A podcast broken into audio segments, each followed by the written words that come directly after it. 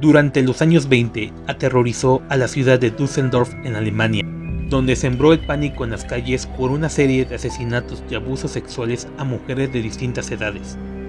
Su caso impresionó tanto a los psiquiatras que se decidieron a conservar su cabeza para estudiarla, y al día de hoy se sitúa como uno de los grandes paradigmas de la psicopatía criminal, debido a que sus acciones sentaron las bases para realizar la mayoría de los perfiles criminales en todo el mundo.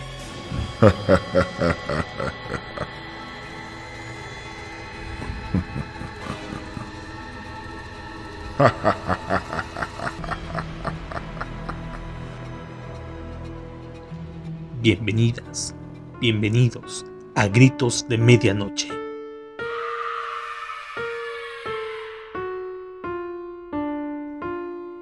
Peter Korten nació en la ciudad alemana de Mulheim el 26 de mayo de 1883. Como muchos otros asesinos en serie, tuvo una infancia difícil. Era el hijo de un obrero alcohólico que estuvo tres años en la cárcel por un intento de violación a su propia hija. Curtin decidió a muy temprana edad que no deseaba una vida junto a ese hombre y sus tres hermanos, así que escapó de casa.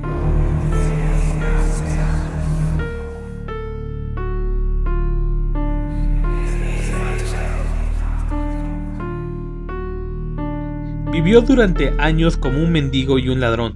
Fue durante ese tiempo que empezó a desarrollar conductas sadistas. Era violento e impulsivo. Muchas veces los animales callejeros de Alemania sufrían la consecuencia de su frustración. Más adelante, este maltratador de animales sería conocido como el vampiro de Düsseldorf por sus extravagantes métodos de asesinato y afición a beber sangre.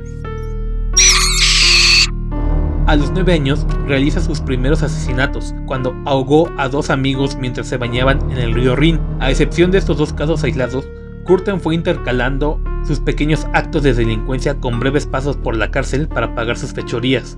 También fue contratado como perrero, donde experimentó el placer de torturar, violar y matar a perros abandonados.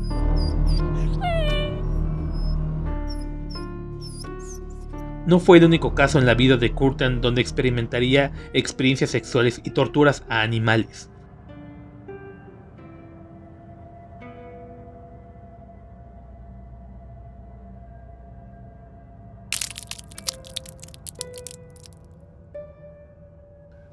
Sus violentas tendencias se fueron incrementando a medida que se iba haciendo mayor. Paralelamente, Curtin necesitaba trasladar esas experiencias sanguinarias de animales a humanos.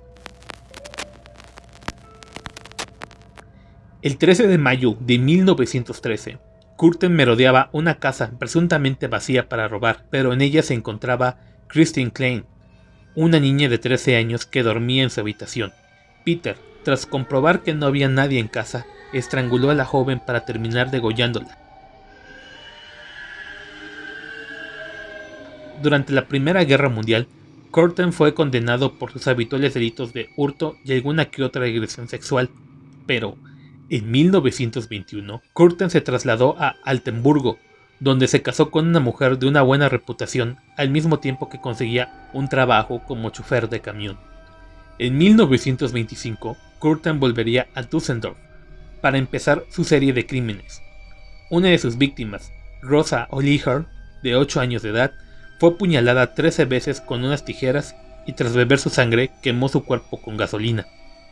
En 1929 llegó el año más sangriento de Curtin.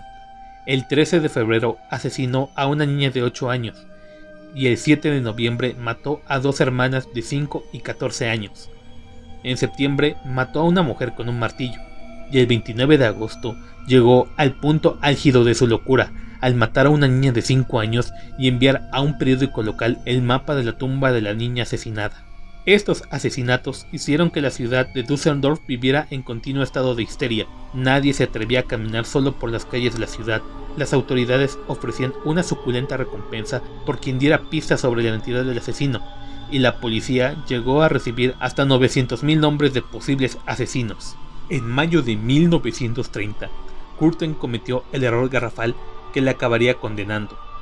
Curtin engañó a Maria Potlick, una empleada doméstica para llevarla a Grafenberger, un bosque de las cercanías. el malhechor estranguló a su víctima para agredirla sexualmente, pero la dejó con vida después de experimentar el orgasmo. Al marcharse el asesino, Botlick acudió a la policía donde pudo dar información precisa sobre Corten. Poco después aparecería el retrato del hombre más buscado de Alemania. Víctima de un gran miedo, Corten ofreció a su esposa la posibilidad de delatarle con la creencia de que recibiría una suculenta suma de dinero que suponía la recompensa por su cabeza.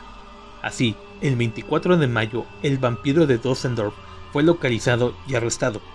Corten confesó haber cometido 79 delitos, aunque sería acusado solamente de 9 asesinatos y 7 intentos de asesinato.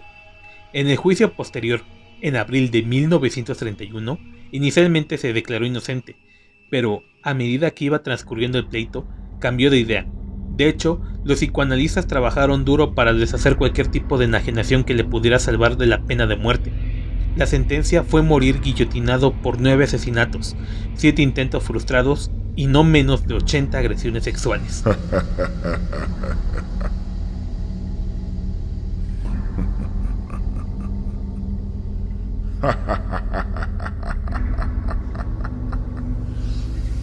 Peter Curtin fue ejecutado en Colonia el 2 de julio de 1931. La última frase de Corten, casi coincidentemente con el estreno de la película de Fritz Lang de 1931, demostró el alcance de su obsesión por la sangre y su atracción por la muerte. Dígame, cuando me hayan decapitado, ¿podré oír siquiera un momento el ruido de mi propia sangre saliendo del cuello? Sería el mayor placer para terminar con todos mis placeres.